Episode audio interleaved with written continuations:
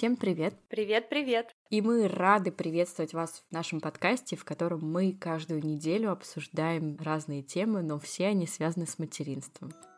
Нашему подкасту уже больше года, и сегодня вы услышите 50-й юбилейный эпизод. Но давай, Тони, вспомним, что мы обсуждали раньше. Мне кажется, что было классно, когда мы обсуждали беременность, роды, партнерские роды, как выбрать врача в роддом и как выбрать роддом. А еще мне нравится, когда мы с тобой поднимаем актуальные темы для каждой женщины, это восстановление после родов, или когда ломаем стереотипы какие-то, например, о раннем развитии развитии детей. Если вы только что к нам присоединились, мы вам рекомендуем послушать этот эпизод. Про раннее естественное развитие детей, который мы записали вместе с нейропсихологом. Но мы не только говорим на серьезные темы. Очень да. часто мы шутим и иронизируем. Например, у нас есть прекрасный эпизод про советы, которые нам давали в начале нашего материнства. Или эпизод про то, как изменилось наше тело после родов. Слушайте наш подкаст. И присоединяйтесь к нашему милому, иногда ванильному материнскому комьюнити комьюнити в Инстаграме. Да, все ссылки есть в описании. И сегодня к нам в гости пришла прекрасная Полина Казимирова. Полина – нутрициолог и автор популярного блога в Инстаграме «Школа самоприкорма». Как оказалось, Полина практически первопроходит в самоприкорме в России, и от нее мы узнали кучу полезной информации, например, про виды прикорма. С чего начинать самоприкорм и в каком количестве? Также мы пытались выяснить, почему сейчас стал самоприкорм моден. Да, и какие у него есть плюсы и минусы. Ну и, конечно, мы не забыли у нее спросить, что делать, если ребенок давится, и как на это реагировать, и вообще, как маленьких детей можно кормить кусочками, когда у них еще нет зубов. Ответы на эти и многие другие вопросы вы услышите в этом эпизоде. Приятного прослушивания!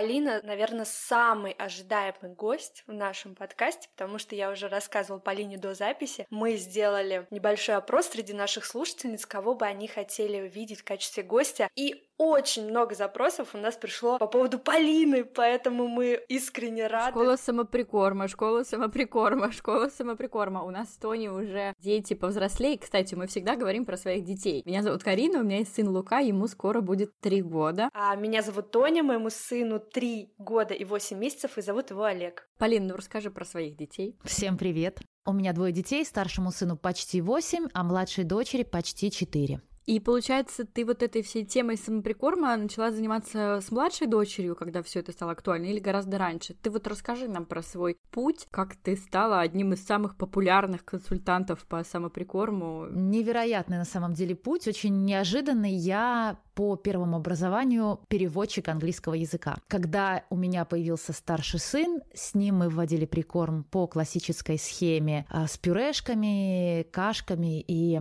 прочими атрибутами классического педиатрического прикорма. Но в один момент э, наш сын стал отказываться от еды, и мы совершенно так регулярно стали прикармливать в ведро все чаще, чем сына. Разумеется, как, наверное, большинство мам, да, мы забили тревогу, я стала читать, э, стала слушать американские, английские подкасты всяких продвинутых специалистов в детском питании, и уже тогда я узнала о том, что существует, вот, оказывается, такой прикорм, который называется baby led weaning, а на русский язык мы его перевели как самоприкорм. Я стала углубляться в эту тему. Параллельно с решением проблем с питанием рождением старшего сына, я уже тогда решила, что если когда-нибудь у нас появится еще один ребенок, он обязательно пойдет по пути самоприкорма. И когда я забеременела, сомнений уже не было, да, то есть мы однозначно знали, что пойдем по пути самоприкорма, и так и получилось. Катерина у нас с самого начала прикорма практикует самоприкорм. И вот сейчас ей уже 3 года и 10 месяцев, и она такой очень компетентный едок. Ну, с такой-то мамой.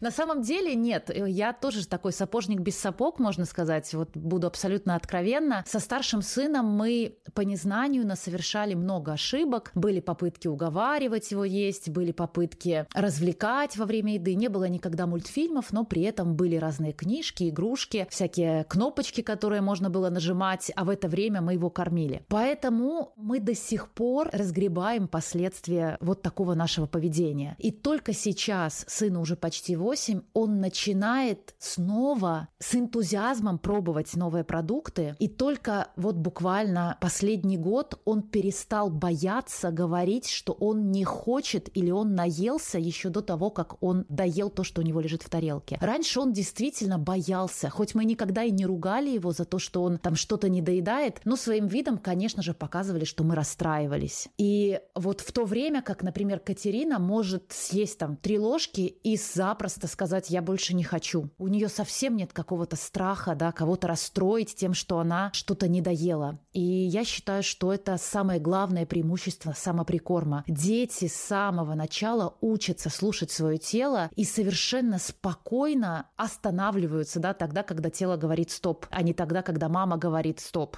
Без лишней тревожности. Да, без лишней тревожности как со стороны мамы, так и со стороны самого ребенка. У Катерины тоже есть, конечно, продукты, которые она не ест. То есть самоприкорм, безусловно, это не панацея, да, это не гарантия того, что ваши дети теперь всегда будут абсолютно все есть. Это такие универсальные едоки, да? Да, да, такого не бывает. Ну, все мы разные, у всех у нас свои вкусы. Более того, на протяжении жизни эти вкусы постоянно меняются. Но вот я вижу самое главное преимущество самоприкорма именно в том, что ребенок с самого начала учится выбирать и учится слушать только свое тело, учится есть ровно столько, сколько в данный момент это тело требует. И это просто невероятно. Да, это залог правильных пищевых привычек. Еще бы эту информацию донести до наших бабушек, вот как раз когда сказала развлечение кнопочками, книжечками, вот с этим, конечно, да, еще нужно работать и работать. Ну, мне кажется, что э, бабушек сложно переучить, их сложно в чем-то убедить. Они так росли, их так учили, они впитывали поколение и поколение мам, которые так кормили, поэтому их нужно просто принять и простить. Ну вот принять, что они такие, мне кажется, бесполезно пытаться с ними как-то бороться. Это просто будет повышать... Это не вот... рабочий метод бороться Нет, не рабочий. 100%. Нет, это будет просто повышать тревожность э, как мамы, так и ребенка, так и в целом такую напряженную атмосферу создавать за столом и в семье, которая никогда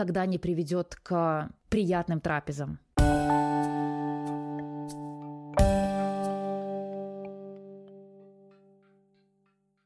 Полина, а вот э, виды прикорма. Ты рассказала, что ты с сыном, получается, использовала педиатрический вид прикорма. Ты можешь нам рассказать, какие сейчас виды прикорма бывают, а потом мы уже будем говорить про самоприкорм и про его плюсы и минусы. Да, конечно. Ну, самый распространенный, самый известный и самый пока, к сожалению, самый практикуемый – это как раз педиатрический прикорм, а, на котором есть строгие нормы и ограничения по тому, что, когда и сколько должен съедать ребенок. Пища пища вводится исключительно пюреобразная, и мама строго контролирует как количество, так и содержимое да, того, что ест ребенок. То есть, если там в схеме в какой-то написано, что ребенок должен съесть ложку кабачка, значит, мама пытается дать ребенку эту ложку кабачка в пюреобразном виде. И очень строгая последовательность введения продуктов. Кормит всегда мама, то есть ребенку не дают трогать еду, да, знакомиться с едой. А, есть определенный такой высокий темп кормления, да, у мамы цель накормить ребенка и вот, ну, скажем, скормить ему определенную порцию. Есть прикол корм по ВОЗ. Он отличается от педиатрического. На самом деле педиатрический он вообще не имеет под собой никакой серьезной научной базы. То есть вообще непонятно, откуда он появился, кто его придумал и как он смог так пойти в массы. Потому что действительно научных доказательств целесообразности такого введения прикорма не существует. Их нет. Есть прикорм по ВОЗ, который предполагает тоже небольшие порции на начальном этапе, тоже предполагает пюреобразную пищу, пищу, но Всемирная организация здравоохранения говорит о том, что уже с 8 месяцев дети должны начинать переходить на пищу кусочками, то есть не должны питаться до трех лет жизни из банок. И ВОЗ говорит о максимальном разнообразии продуктов, то есть они не ограничивают прикорм какими-то конкретными продуктами и какими-то конкретными порциями. Есть самоприкорм, да, это BLV его еще называют, э, в оригинале он называется Baby Led Weaning. Это прикорм, который который предполагает такое полное доверие к способностям ребенка, в том, что он может э, в свои 6 месяцев добывать себе еду и успешно ее прожевывать и проглатывать. То есть питаться полностью самостоятельно. Разумеется, при условии правильной подачи продуктов, безопасной, и при условии, разумеется, присутствия здоровой еды на столе. Да? Безусловно, мы не начинаем прикармливать ребенка с э, картошки фри, а все-таки, конечно же, начинаем со здорово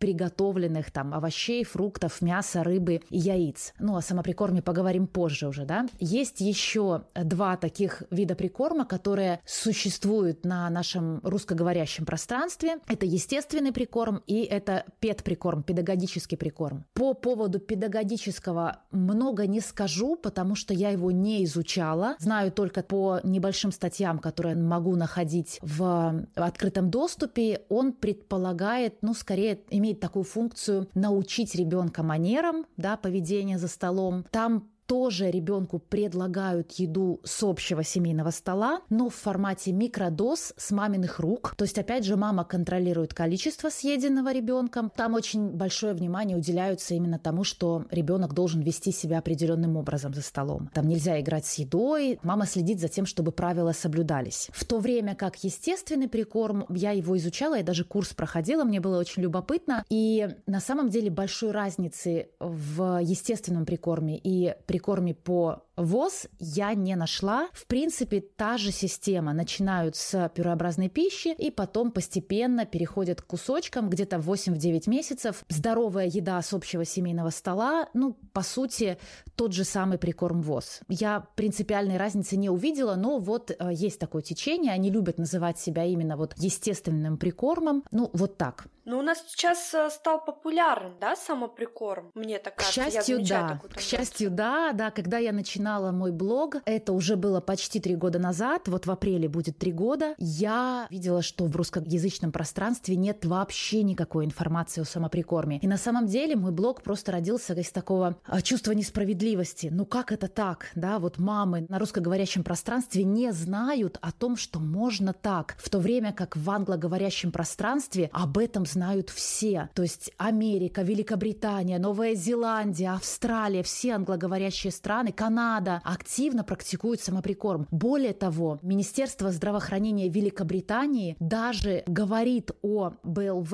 на своем официальном сайте в разделе введения прикорма. Наравне с классическим прикормом пюрешками они рассказывают и о том, что есть вот такой другой подход, безопасный и целесообразный, который называется а, самоприкорм. То есть они уже его официально признают и видят в нем нормальный, здоровый метод. А в русскоязычном пространстве не было вообще ничего. Я нашла только какой-то пост в ЖЖ, очень-очень старый, с большим количеством комментариев, и все, и больше никакой информации. А сейчас, да, вот уже за три года, получается, самоприкорм набрал такие обороты, и действительно многие мамы его уже практикуют, и моя книга разлетелась, первое издание, и вот сейчас ее уже отправили на допечатку, и в марте должен выйти второй тираж. Но это, конечно, приятно, да, и многие мамы говорят о том, что они пустили мою книгу по рукам, то есть там ее дарят, передаривают из рук в руки всем а, своим знакомым, и это, конечно, очень радует. Это и, очень здорово. Да,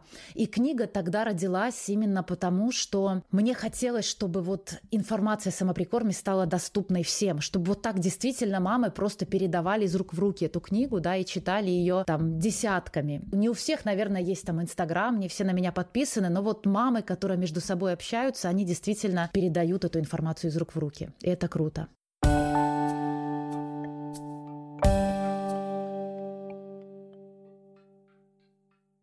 А давай тогда поговорим о плюсах и минусах. Я не знаю, знаешь ли ты минусы у самоприкорма? Давай тогда поговорим вот о плюсах. Какие очевидные плюсы для мамы и для ребенка в самоприкорме? Ну, на самом деле, минусы, конечно же, есть. Да? Было бы лукавством говорить, что минусов абсолютно никаких нет. И я заметила, что особенно мамам, которые кормят детей смесью, а не грудью, им особенно сложно с самоприкормом. Потому что самоприкорм — это когда мы полностью доверяем нашему ребенку ребенку в способности насыщаться. И мамы, которые кормят грудью, для них это чувство уже знакомо, да, то есть они, когда кормят грудью, они же не знают, сколько ребенок высасывает э, молока в каждый конкретный момент. И они доверяют малышу в тот момент, когда вот отчпокнулся от груди, они говорят, окей, значит, ребенок насытился. Мамы же на искусственном вскармливании точно знают, сколько выпивает за раз молока их ребенок. И когда дело приходит к прикорму, они тоже хотят иметь такую возможность, да, знать, сколько в граммах съел их ребенок. А при самоприкорме это абсолютно невозможно. Потому что даже если мы взвесим там какое-то количество каши, которое мы положили ребенку, мы все равно никогда не сможем узнать, сколько съел реально ребенок, потому что каша упала на пол, размазалась по столу, там попала в кармашек нагрудника, э, осталась где-то там на локтях. Ну, то есть она везде. И, конечно же, реально посчитать, сколько в граммах съел ребенок, не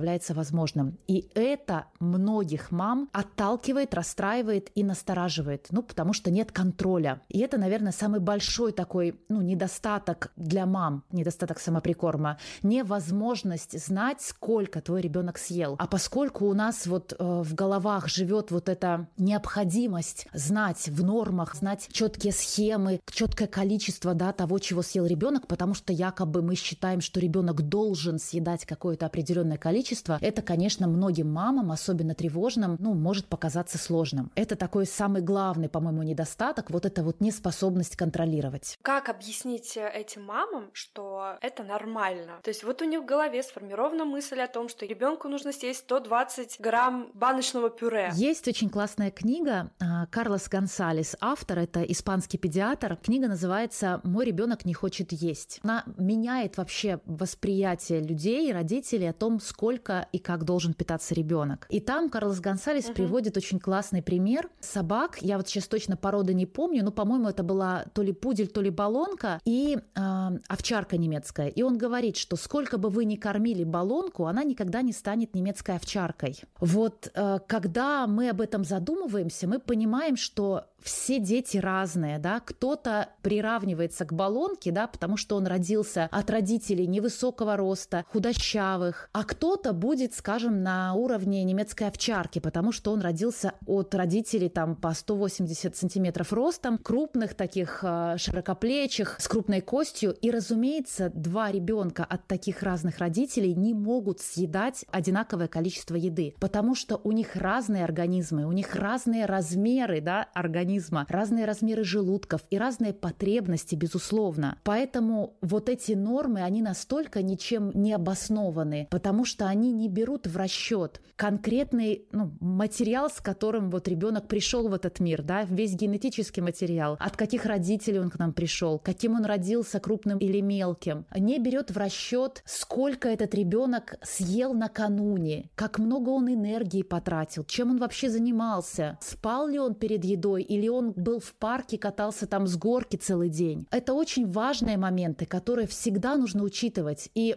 вот эти схемы и нормы, они никак не могут учитывать эти все аспекты. И поэтому они совершенно бесполезны, потому что только конкретный ребенок в данную конкретную ситуацию знает, сколько еды ему нужно, чтобы покрыть то количество энергии, которое он успел потратить или не успел потратить. Да, согласитесь, если малыш приходит с улицы, вот там два часа провел на свежем воздухе, там как-то двигался, что-то там делал, и он садится за стол, да, как вы думаете, у него будет точно такой же аппетит, как у ребенка, который спал два часа, и вот его посадили за стол? Нет, конечно. Знаю по своему ребенку, который по своей комплекции не очень крупный, родился не от самых высоких родителей, но ест mm-hmm. он лучше всех за счет того, что он безумно активный ребенок, съедает даже добавку иногда. Поэтому вот это важный момент. Конечно. Так еще и на генетическом уровне мы тоже предрасположены к определенному темпу растрачивания этой энергии, потому что каждый организм потребляет энергию из еды, которую мы э, съедаем в своем темпе, и потом растрачивает эту энергию. То есть, когда мы едим, мы перерабатываем пищу в определенную энергию для нашего организма. И вот скорость, с которой мы перерабатываем эту еду в энергию для организма, и скорость, с которой мы потом растрачиваем эту энергию, у каждого организма индивидуально. То есть нету такого вот, как при диетах говорят, вам нужно съесть э, еды столько, сколько помещается в вашу ладошку. Ну, как бы такой ориентировочный минимум хотя бы. Это ориентировочный минимум, да. То есть есть, конечно, ориентировочные порции. Вот приблизительно, потенциально мы можем съесть такое количество. Вот для детей, например, до 4 лет приблизительно, вот ориентиром является их кулачок. То есть потенциально ребенок за один прием пищи способен съесть столько, сколько вот по объему равен его кулачок. Это приблизительно размер его желудка. Разумеется, он может съесть больше, потому что желудок это такой мешок, который может растягиваться. И, разумеется, он может съесть меньше, потому что, например, в данный момент ему или невкусно, или, или неинтересно, или он там не хочет есть. Но вот приблизительно, ориентировочно размер кулачка, да? Но это не значит, что ребенок должен столько съедать в каждую трапезу. Совершенно не значит. Это просто такой очень приблизительный ориентир для родителей, для того, чтобы они не ждали от ребенка больше, чем он может сделать. К сожалению, порции из вот этих каких-то непонятных таблиц, которые вообще неизвестно откуда берутся, они совершенно не соответствуют действительности. Да? Ребенок, например, там 8 месяцев не может съедать 180 грамм каши за прием пищи. Да даже взрослый столько не съест. Да, мне тоже казалось, это какая-то огромная порция. Про минусы очень, кстати, интересный пример. Никогда про это не задумывалась. Да, я тоже об этом не задумывалась, но это правда очень логично, потому что эти мамы всегда знают, э, сколько сколько миллилитров смеси они дают ребенку. И, наверное, женщинам, у которых ГВ, им даже легче начинать прикармливать, потому что ты в любом случае знаешь, что ребенок доберет молоком столько, сколько ему нужно, а мама не понимают, сколько ему еще смеси нужно после этого прикорма. Ну давай, да, действительно вернемся к плюсам. Какие плюсы есть у самоприкорма? Если вы будете спрашивать у меня, то для меня это просто бесконечные совершенно плюсы. Для меня даже те небольшие минусы, которые есть у самоприкорма, они просто ничтожны по сравнению с его плюсами. Ну, в первую, конечно, очередь, мы сразу с самого начала знакомим ребенка с продуктами в том виде, в котором их употребляет семья, и в том виде, в котором ребенок будет употреблять их на протяжении всей-всей своей жизни. Да, согласитесь, когда мы кормим ребенка длительное время пюреобразной пищей, а потом пытаемся ему дать там, ну, ту же брокколи, но уже в соцветии, да, то есть в реальном его виде, конечно же, ребенок не узнает этот продукт. То есть для него брокколи это была же зеленая жижа, а сейчас вдруг мама говорит, что брокколи это вот эта кучерявая штука зеленая, да, совершенно ничего общего. Они даже по вкусу отличаются. Они даже по вкусу отличаются, а баночное пюре отличается от домашнего тоже. То есть баночное mm-hmm. пюре вообще не похоже на реальный продукт. Так вот, когда ребенок начинает питаться сразу пищей кусочками, он сразу видит продукты в том виде, в котором они есть. И когда мы начинаем прикорм, мы готовим ребенка к этому заранее и тренируем его пищевой интерес. Мы берем с собой ребенка за стол еще до начала прикорма, чтобы он наблюдал, как ест вся семья. И начинать прикорм потом с таких же продуктов, которые он видел на столе у семьи, намного проще, потому что все это уже знакомо ребенку. Он все это уже видел. Это большой плюс. Прикорм вводить так проще, потому что ребенок уже доверяет всем этим продуктам, всем этим предметам. Он их уже видел. Это не новое что-то. Дальше. Конечно же, это способ показать ребенку ты можешь, ты умеешь, и я тебе доверяю. Я всегда говорю о том, что мы всегда должны позволять нашим детям чуть больше, чем нам кажется они могут. Давать им ножик, чтобы они что-то резали, да, безусловно, в безопасном а, формате, в безопасный нож, в безопасной ситуации. Давать им ложку еще тогда, когда нам кажется, что они не умеют есть ложкой. То есть каждый раз, когда мы их стимулируем вот такими возможностями делать что-то самостоятельно, ребенок растет растет свободнее, ребенок растет увереннее в себе, в своих силах. Он знает, что мама мне доверяет, мама мне верит, мама знает, что я могу. мы тренируем и взращиваем самооценку ребенка с самых первых дней прикорма. А еще нейросвязи, когда да, ребенок конечно, сам ложкой. Конечно, развивается мелкая моторика, потому что ребенок берет кусочки пищи самостоятельно. Ребенок умеет остановиться тогда, когда он чувствует насыщение, потому что когда мы кормим ребенка с ложки пюреобразной пищей, темп этого кормления такой достаточно высокий, то есть мы быстро кормим ребенка. В то время, когда ест ребенок самостоятельно, разумеется, темп поедания значительно ниже. И за счет этого ощущение о том, что ты насытился, приходит как раз в тот момент, когда ты насытился, потому что мы едим медленно, потому что оно же не сразу приходит, как только желудок наполнился, да, то есть должен прийти сигнал в мозг об этом. А вот когда ребенка кормят быстро с ложки, а, как правило, его желудок наполняется быстрее, чем сигнал в мозг приходит о том, что он насытился. И ребенок переедает. То есть он уже с самого начала введения прикорма привыкает передать, то есть привыкает съедать больше, чем его телу нужно. И ломается таким образом вот наш естественный этот механизм саморегуляции. Особенно, когда еще и родители начинают там пытаться отвлечь ребенка и докормить ему ту порцию, которая там положена якобы. Ребенок вообще получается у него такой диссонанс. Вроде тело говорит ему уже стоп, ну а тут же мама, которой он доверяет, говорит, что еще не стоп.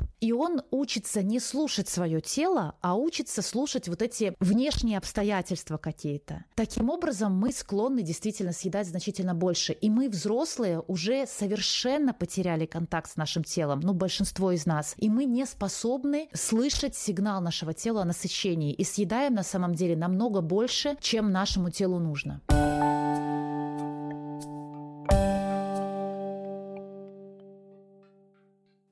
Ну вот у нас начался самоприкорм. Как правильно сокращать количество грудного вскармливания в самом начале? Есть какая-то схема? Мы все про схему. А я опять, да? Я вот опять как тревожная Да. мать, схема, количество порций. Про схемы это про схемы это точно не ко мне. На самом деле прикорм был способом заменить грудное вскармливание только тогда, когда мамы должны были выходить на работу в три месяца, в два месяца, да, и нужно было срочно освободить маму и там дать ребенку что-то другое вместо маминого молока. Сейчас все международные организации, отвечающие за вопросы здравоохранения, говорят о том, что прикорм совершенно не должен быть способом накормить ребенка или заместить его молочное кормление в первый год жизни. Прикорм, его главная функция, особенно на начальном этапе, это познакомить ребенка с новыми вкусами, консистенциями, запахами, цветами, температурами, текстурами. Дать понять ребенку, что помимо вот этого его молочного кормления и всегда, почти всегда одинакового вкуса, есть что-то другое. И это главная задача прикорма на начальном этапе. Мы никоим образом не пытаемся заменить прикормом грудное вскармливание либо смесь. Это сделает сам ребенок по мере того, как он будет приобретать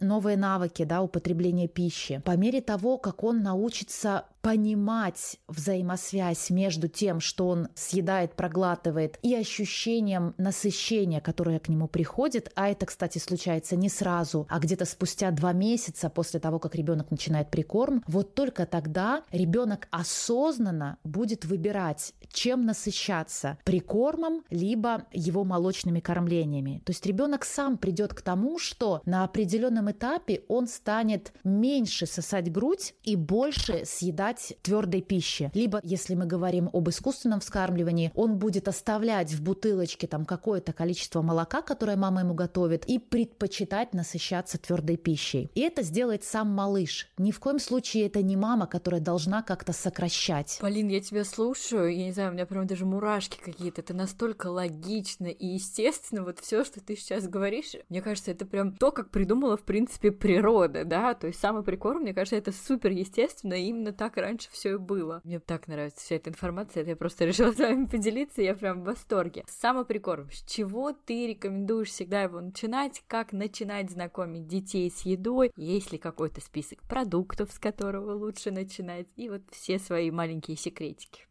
Главный секрет, как я уже говорила, да, по рекомендациям Всемирной организации здравоохранения, наша задача – это познакомить ребенка с максимальным разнообразием вкусов, цветов, ароматов, консистенций, текстур и прочего-прочего. Плюс еще Всемирная организация здравоохранения говорит о том, что прикорм мы должны начинать с продуктов, богатых железом, потому что железодефицитная анемия – это проблема номер один практически во всем мире у детей дошкольного возраста. И по статистике в странах бывшего Советского Союза у нас вообще 50% детей дошкольного возраста имеют железодефицитную анемию разной формы. И ВОЗ с этим активно пытается бороться, поэтому они говорят о том, что продукты в прикорме всегда должны быть богаты железом. Это значит, что начинать прикорм с кабачка и брокколи и кормить ребенка неделями целыми кабачком и брокколи нецелесообразно и противоречит напрямую рекомендациям Всемирной организации здравоохранения. Плюс ВОЗ еще говорит о том, что прикорм должен быть питательным, калорийным, да, то есть он должен на то маленькое количество, которое ребенок будет съедать на начальном этапе, а ребенок действительно будет съедать совсем небольшое количество, что естественно, потому что его желудок очень маленький, и он за раз просто физически не способен съедать много. То есть пища должна быть питательной, калорийной. Что тогда это может быть? Это могут быть каши, совершенно разные, любые каши, да, нет какой-то правильной каши, с которой нужно начать. Самой правильной кашей, с которой можно начать, это та каша, которую ела мама во время беременности, которую ела мама во время грудного вскармливания и которую ест вся семья регулярно. То есть это та каша, которую ребенок видел на столе у родителей, это та каша, с которой он уже знаком, да, когда он был еще даже в утробе матери, потому что какие-то вкусы он все равно получал с кровью матери. Так, и тут у меня сразу вопрос насчет каши. Вот, например, я ем, в принципе, гречку, и когда я была беременна, я ела гречку. И получается, если бы я с Лукой начинала с самоприкорма, а у меня была какая-то смесь, наверное, педиатрического и прикорма и педагогического, то а, я должна была просто дать ему гречку в том виде, в котором ее ем я, не да. хлопья, просто не ту же гречку, абсолютно. Очень интересно, да. Когда мы возвращаемся к рекомендациям ВОЗ о том, что прикорм должен содержать железо, да, то есть мы должны начинать с продуктов, богатых железом. Мы также вспоминаем о мясе, о рыбе, о бобовых. Это те продукты, которые могут и должны быть с самого начала прикорма в рационе ребенка. Их никоим образом не нужно как-то откладывать на потом. Я знаю, что раньше вообще практиковали там рыбу, когда ребенку уже три года исполнилось. Возможно, когда-то э, это было обусловлено тем, что мы не знали ничего о пищевых аллергиях, но знали, что рыба это высокоаллергенный продукт и очень боялись аллергий, и считалось, что чем позже ввести в рацион ребенка а, вот эти продукты высокоаллергенные, тем а, меньше будет аллергии у ребенка. Хотя сейчас современные исследования в области аллергологии говорят просто диаметрально противоположное. Чем раньше ввести в рацион ребенка продукты из большой девятки аллергенов, а это самые высокоаллергенные продукты, тем меньше вероятность того, что у ребенка разовьется пищевая аллергия на эти продукты. Эти исследования говорят о том, что до года жизни в рацион ребенка мы должны постараться ввести все продукты из вот этой большой девятки аллергенов. Поэтому рыбу в том числе, несмотря на то, что это продукт высокоаллергенный, тоже нужно ввести в рацион ребенка как можно раньше. Это теперь не значит, конечно же, что ребенку не нужно давать овощи и фрукты, да, раз в них там мало железа и они мало питательные. Конечно же, нужно в обязательном порядке. Фрукты и овощи – это источник витаминов, минералов, и это источник невероятно важной клетчатки, которая отвечает за здоровье нашего кишечника. Поэтому, конечно же, с самых первых дней прикорма в рационе ребенка должны быть и фрукты, и овощи тоже. Кстати, миф о том, что ребенку нужно давать сначала там невкусные овощи, а только потом а, вкусные фрукты, это ну, очередная страшилка, очередной миф. Неважно, дадите ли вы ребенку первым делом банан или брокколи, никак на его вкусовые пристрастия это не повлияет. Дети уже знакомы со сладким вкусом, да, то есть если вы дадите ему первым делом банан, это не значит, что он теперь будет хотеть только сладкое. Да, банан ему будет знаком, потому что это сладкий вкус, а сладкий вкус был у амниотической жидкости, в которой ребенок находился 9 месяцев в утробе утробе матери. Сладкий вкус имеет грудное молоко и смесь, поэтому это просто вкус, который ребенку уже знаком. И никак не банан познакомит его в первую очередь с этим сладким вкусом. То есть он просто уже подсознательно знаком и любит этот вкус, но это не значит, что сейчас он будет отказываться от брокколи, потому что она не сладкая. Как интересно. Я помню, до последнего не давала тыквенную кашу, потому что нужно было вести другие, менее сладкие каши. Ох, эти первые дети. Да, да. Хотя нам, кстати, повезло с педиатром, ну, условно повезло, потому что он тоже мне рекомендовал прикорм там чуть ли не в 4 месяца вводить со старшим сыном, несмотря на то, что он был у меня на грудном вскармливании и хорошо набирал в весе, то есть вообще никаких не было предпосылок. Но он мне рекомендовал в качестве первого прикорма, ну, тогда он это а, объяснял необходимостью приучить ребенка к ложке, вот он мне предлагал давать ему грушу, яблоко, банан, то есть сладкие вот фрукты именно. Он тогда говорил, что ребенок с большим интересом будет есть то, что есть в ложке если это будет сладкое. А mm-hmm. это еще mm-hmm. один миф о том, что ребенка нужно как-то приучать к ложке. Дети выталкивают ложку в определенном возрасте не потому, что они не привыкли к ложке, а просто потому, что у них до определенного возраста есть выталкивающий рефлекс, который физиологически защищает ребенка от попадания в рот к нему разных инородных предметов. То есть ребенку, если приложить что-то к губам, он это вытолкнет языком. Угу. Так вот, этот рефлекс угасает где-то, начинает угасать где-то ближе к 4 месяцам и постепенно там угасает, угасает, и к 6 месяцам обычно его уже нет. Так вот, когда мы начинаем якобы приучать ребенка к ложке с 4 месяцев, в 6 месяцев он перестает ее выталкивать, это не потому, что он привык к ложке, а просто потому, что у него угас его выталкивающий рефлекс. То есть такой еще один миф. Прикорм мы начинаем начинаем с 6 месяцев, правильно? Да, прикорм мы начинаем с 6 месяцев. Это рекомендации абсолютно всех международных организаций и большинства национальных организаций, отвечающих за здравоохранение. Одной из немногих национальных рекомендаций, где говорят о том, что прикорм можно вводить уже с 4 месяцев, являются национальные рекомендации Российской Федерации. К сожалению, к огромному сожалению. И более того, еще одно сожаление, которое вызывают эти рекомендации, информации связано с тем, что там большой упор делается именно на промышленную еду, то есть на баночное пюре, на специальные детские каши, и даже упоминаются отдельные производители, да, то есть они там даже рекомендуют определенных производителей, что, разумеется, ставит под сомнение вообще адекватность и беспристрастность этих э, рекомендаций. Потому что, ну, когда мы рекомендуем конкретного производителя, откуда он появился, да, вызывает большой вопрос. Ну, почему именно этот? Много вопросов бывает всегда в такие моменты. Вот смотри, ты сказала про аллергены, что тоже было интересно для меня, что аллергены нужно вводить в первую очередь. Я помню, когда я еще начинала прикармливать луку, я узнала, что в Испании детей прям в 6 месяцев им дают апельсиновый сок пробовать. И для меня тогда это было, что ужас, это же апельсин, ну его нужно ближе года, наверное, давать. Ты можешь рассказать вот про топ-9 этих аллергенов, да, что это за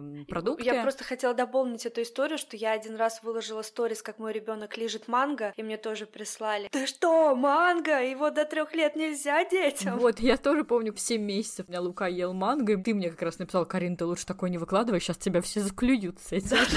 По своему опыту, не пались. Да, немножко скорректирую. Продукты из большой девятки аллергенов не нужно давать в первую очередь, но их нужно дать в первый год жизни, да, то есть познакомить ребенка в первый раньше. год жизни. Как можно раньше, да, но не в первую очередь, то есть не нужно в обязательном порядке начинать именно вот там с рыбы там или с других аллергенных продуктов. Открою большой секрет. Угу. Апельсин не входит в список высокоаллергенных продуктов. Основные 9 аллергенов, которые отвечают за 90% пищевых аллергий в мире, это пшеница, яйца. Ничего себе. Да, да, пшеница это пшеница. высокоаллергенный продукт. Угу. Как бы это странно не звучало, но да. Mm. А, это пшеница, яйца, молоко и молочные продукты, рыба, моллюски и ракообразные, древесные орехи, арахис, соя и кунжут. Все. Никакого меда, никаких цитрусовых, никакой клубники нет в этом Никаких списке. экзотических фруктов. Никаких экзотических да, да, да. фруктов. Да, действительно принято считать, что местные фрукты, которые выросли в нашем регионе, ну, якобы полезнее нашему организму. Но это всего угу. лишь одна из теорий, да, многочисленных. Пока она никак не подтверждена какими-то научными фактами. Безусловно, безусловно, с точки зрения количества витаминов, которые которые содержатся в этих продуктах, в местных продуктах, 0 километров, да, у нас называются они так, которые вот прямо здесь растут, витаминов будет намного больше сохраняться, потому что, чтобы привести к нам манго из какой-то экзотической страны, его нужно собрать не совсем зрелым. Оно дозревает в процессе перевозки, да, сама перевозка тоже длится какое-то время. Потом там эти продукты оказываются в магазине, в магазине тоже лежат на прилавках какое-то время, а витамины в процессе хранения, их становится все меньше и меньше, да, то есть чем свежее фрукт и овощ, тем больше в нем содержится витаминов. То есть по мере того, как проходит время с момента, когда этот фрукт или овощ был сорван, в нем остается все меньше и меньше витаминов. Разумеется, в яблоке, которое вы сорвали с дерева там у бабушки, и в манго, которое купили в магазине и которое там было сорвано с дерева там 20 дней назад, да, и не успело выработать все те витамины, которые нужны были, потому что его сорвали раньше, оно недостаточное время было на солнце, потом долго везли, какая-то часть витаминов, конечно, растерялась. То есть с точки зрения содержания витаминов, безусловно, местные продукты будут содержать их больше. Просто с точки зрения вот этой вот цепи производства, да, как попадает этот продукт к нам на стол. Но с точки зрения там вредности и полезности абсолютно... никак не влияет. Да, никак не влияет ни на аллергию, ни на там целесообразность введения этих продуктов в наш рацион.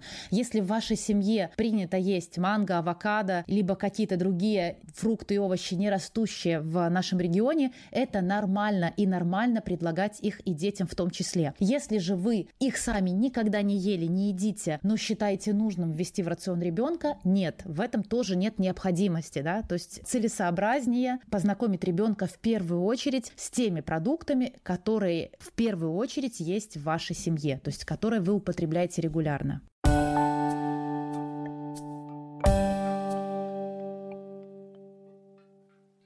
Как побороть маме боязнь, что ребенок подавился? Вот я помню начало прикорма с кусочками, и этот звук моего кашляющего ребенка, это же ужас, как страшно бывает. Как вообще побороть этот страх? Да, Тоня, это действительно страшно, может быть, но есть несколько ступеней, да, как можно побороть этот страх. Во-первых, четко понимать, как выглядит давящийся ребенок и как выглядит ребенок, который там просто поперхнулся. Если ребенок кашляет, это значит, что воздух попадает к нему в легкие. Это значит, что дыхательные пути не перекрыты и ребенок в безопасности. Угу. То есть ребенок дышит, ребенок не умрет да, то есть с ним ничего страшного не случится. Самое плохое, что с ним может случиться, самое страшное, это что в процессе вот этого сильного кашля, возможно, его может вырвать, да, если он не сможет иначе как-то справиться с этим кашлем. Ну, такое бывает, да, у детей бывает, случается рвота, если кашель очень сильно интенсивный. Если ребенок кашляет, он дышит, он в безопасности, ему помощь не нужна. Даже всем известный и многими любимый Комаровский говорит об этом. Ничего эффективнее нет, чем детский кашель для того, чтобы избавиться от какого-то предмета в дыхательных путях. Кашель – это природный механизм, который защищает наши дыхательные пути. Поэтому, если ребенок кашляет, у него все хорошо, не мешайте. Да? Это может быть страшно, это может быть тревожно, но ребенок в безопасности. Да, когда дети давятся, они, к сожалению, не кашляют, они молчат, и это самое страшное. Да, ребенок, если он подавился, он беззвучен, потому что у него перекрыты дыхательные пути, он просто не способен производить никаких звуков. И вот если вы видите, что ваш ребенок вдруг замер, глаза такие широко раскрытые, да, такие на выкате. Возможно, он подносит руки к горлу, он начинает синеть, в первую очередь синеют губы, обращайте внимание на них. Это значит, что ребенок подавился, и тут его нужно спасать. И тут вам придет на помощь знать четко, что делать. На YouTube есть огромное количество видео по оказанию первой помощи при удушье. И у меня, кстати, в моем аккаунте в сохраненных сторис папочка безопасность есть как раз ссылка на на очень качественное видео от организации, которая занимается проведением этих обучающих курсов по спасению детей. Посмотрите, научитесь совершать эти маневры, потренируйтесь на кукле, да, э, угу, в такие да. моменты, когда ребенку нужна будет ваша помощь, скорее всего не нужна будет. Чаще всего дети справляются сами. Но если вдруг случится так, что ему нужна будет помощь, даже в тот тот момент, когда вы головой испугаетесь, ваши руки будут знать, что делать. Если вы посмотрите эту информацию, потренируетесь на кукле, в идеале, конечно же, найти в вашем городе курсы Красного Креста. Чаще всего Красный Крест их проводит, они чаще всего бесплатные по оказанию такой помощи. Они есть сейчас почти в каждом городе, ну только, может быть, в каких-то совсем маленьких нету. Хотя у нас, например, я живу в Италии, и у нас по Италии вот эти организации волонтерские, которые проводят эти курсы, они ездят даже по самым маленьким таким городочечкам в горах, чтобы дать эту информацию, да, доступной, сделать ее абсолютно всем слоям населения. Да, я проходила сама эти курсы, когда я была на 37-й неделе беременности, потому что mm-hmm. у меня тоже был такой страх, и я могу сказать, что это действительно очень действенный метод. Начиная прикорм, я не боялась, что Лука подавится, потому что я много раз отработала все эти приемы и знала, как правильно поступать в той или иной ситуации. То есть это действительно придает какую-то уверенность маме и спокойствие. Спокойствие в нашем деле — это самое главное. Да, да. И, кстати, правильно, что ты сказала, Карина, об этом. Действительно очень важно, как реагирует мама в тот момент, когда ребенок, например, закашлялся. Если мама испугалась и своим видом показывает ребенку, что она испугалась, испугается и ребенок, потому что для него этот кашель нормален. Это естественная реакция его тела, его организма. Но как только он видит испуганную маму, он понимает, что нужно реагировать так на вот такую реакцию своего организма. И в следующий раз, когда он закашляется, он будет пугаться, потому что мама его своей реакцией научила пугаться на эту реакцию организма. Поэтому тут действительно очень важно сохранять просто железное хладнокровие такое, э, не реагировать, да, сказать ребенку, все хорошо, ты справишься, кашляй, я рядом. Но не показывать вот этот весь свой страх. Мне кажется, это связано еще с рефлексами природными, да, что ребенок кашляет иногда бывает не из-за того, что он подавился, а потому что у него сработал какой-то рефлекс, если я не ошибаюсь. Конечно, рвотный рефлекс есть, конечно, который как раз-таки защищает наши дыхательные пути от попадания туда а, инородных тел. И когда, например, какой-то кусочек там слишком крупный, и организм понимает, что он не способен там его как-то проглотить, он перебрасывает его в переднюю часть рта как раз для того, чтобы дать нам понять, эй, ну-ка ты прожуй-ка его еще хорошенечко, измельчи-ка его, чтобы потом снова проглотить. И то же самое и с кашлем, да, кашель дает, это симптом, это симптом, что где-то нехорошо проживал, измельчил, где-то там не так проглотил и пошло не туда. Это всего лишь способ нашего тела защититься и дать нам понять, что остановитесь, замедлитесь, да, нужно делать немножко спокойнее все.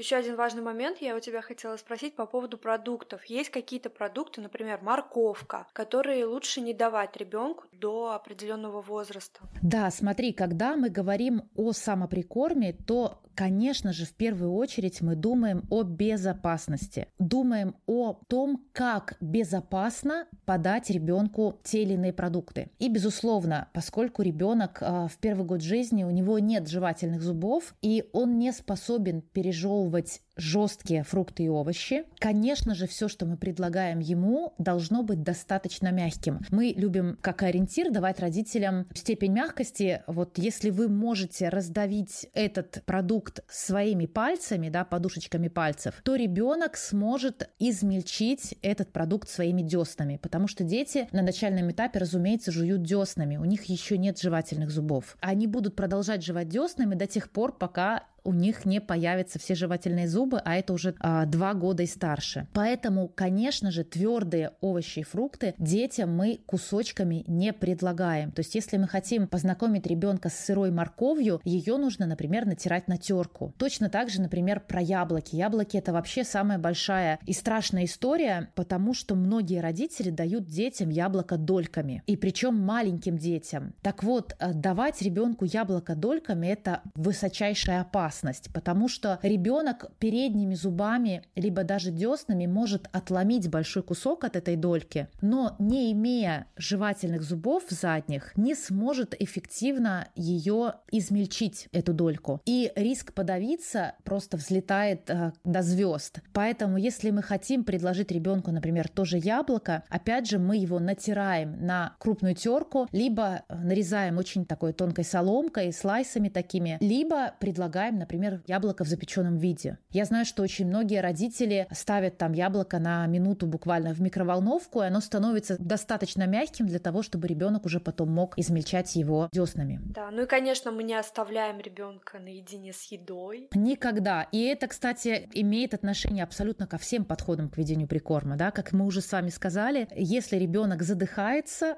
он беззвучен. И задохнуться, и подавиться можно абсолютно всем. Можно вдохнуть еду, да, ребенок как-то набрал воздуха и вдохнул какую-то еду, и вдохнуть можно и пюре в том числе, и это тоже может быть опасно. Поэтому никогда, ни в коем случае мы не используем прием пищи как способ там оставить ребенка одного и сходить там в душ там, ну условно. Никогда, всегда ребенок должен быть на виду у мамы. Более того, с точки зрения развития пищевого интереса интереса и вот привития здоровых привычек и с точки зрения того, как научить ребенка там есть ложкой, есть вилкой, жевать, личный пример всегда работает безотказно. То есть, если мы едим всей семьей все вместе, у ребенка все будет получаться намного быстрее, намного лучше, потому что у него будет возможность наблюдать за взрослыми и повторять за ними. У детей отлично работают зеркальные нейроны, которые вот как раз-таки отвечают за вот эту функцию повторения. Они повторяют, подражают, отражают все то, что делают взрослые. То есть взрослый жует, ребенок тоже жует. Да? Он не знает, для чего он это делает, но он повторяет за мамой, там, за папой или за кем-то еще. Поэтому совместные трапезы – это с точки зрения безопасности очень важно, потому что мы всегда будем наблюдать таким образом за ребенком. И с точки зрения привития каких-то навыков поведения за столом, навыков поедания еды, да, пользования приборами, это тоже очень важно. Полина, спасибо тебе большое за то, что ты нас, так скажем, познакомила с самоприкормом. Я думаю, когда у нас в Тони появятся вторые дети, мы уже не будем... Совершать тех ошибок. Это точно. А расскажи, пожалуйста, побольше про свои проекты, где можно еще больше узнать про самоприкорм, про свои курсы, про книгу про твою мы рассказали. В общем, куда пойти нашим слушательницам, чтобы подробнее обо всем узнать, прочитать, научиться у тебя этому прекрасному методу. Спасибо вам большое за приглашение. Было очень приятно. И для меня такие проекты — это всегда способ донести еще большему количеству а, родителей эту важную информацию. Где можно про меня почитать и про самоприкорм? В первую очередь, конечно же, это мой блог «Школа самоприкорма». Там есть все. Ссылки мы оставим обязательно в описании. Супер. Вот в блоге есть все. Есть канал YouTube, который называется «Прикорм с удовольствием». Там мало пока информации, но тем не менее есть важная информация, которую имеет смысл посмотреть. А, есть книга, как мы уже сказали, «Мой ребенок ест сам. Прикорм с удовольствием». Она продается на всех площадках онлайн и в сети магазинов а, «Читай город». В Украине она тоже продается, если вы слушаете нас из Украины, на book24.ua. И, конечно же, мои курсы. Да, у меня есть много разных курсов. Курс по самоприкорму, он называется «Основы самоприкорма». И вот буквально в ближайшие дни мы запускаем обновленную версию, просто бомбический будет курс с э, огромным количеством свежей информации, которой нет еще даже в книге. Есть курс о том, как питаться сбалансированно и организовывать трапезы сбалансированно. Он называется «Как собрать идеальную тарелку». Есть много разных мастер-классов, и все это можете найти по ссылке в шапке профиля моего аккаунта в Инстаграм. Там, правда, есть вся-вся-вся информация и о том, как практиковать самоприкорм, и о том, как э, вылечить вылечить, да, малоежек, если они у вас уже случились, либо как сделать так, чтобы малоежки не случились в вашей семье. Все в Инстаграм. Как здорово, что есть такие люди, Полин, как ты, которые разложат на все по полочкам. Ты делаешь большое-большое дело, и я думаю, что дети, которые вырастут на самоприкорме, в том числе благодаря тебе, они будут благодарны за свое правильное... здоровым пищевым интересом. Да, и не будут заедать все вот это, съедать до последнего, не будут переживать, что силы на тарелке оставят. Да, да. Ой, класс, класс. Спасибо, Спасибо тебе большое. Нам было очень приятно. Мы хотели еще раз напомнить вам о том, что у нас есть второй подкаст, который выходит в нашей студии Картон Production. Называется он «Проходите, раздевайтесь». Этот подкаст ведет гинеколог Вера и рассказывает она о женском здоровье. Мы ей задаем все те вопросы, которые стесняемся порой задать своему гинекологу. Вера уже ответила на вопросы про оргазмы, про боль во время полового акта, про виды контрацепции. Также она рассказала про гигиену, про цистит и даже про инфекции, передаваемые половым путем. Мы делали этот подкаст специально для девочек, девушек, женщин, мам, для всех, кому это может быть полезно. Делаем его с любовью, поэтому обязательно проходите, раздевайтесь, слушайте подкаст. Мы надеемся, что он будет вам полезен. Всем хорошего дня и пока-пока. Пока-пока.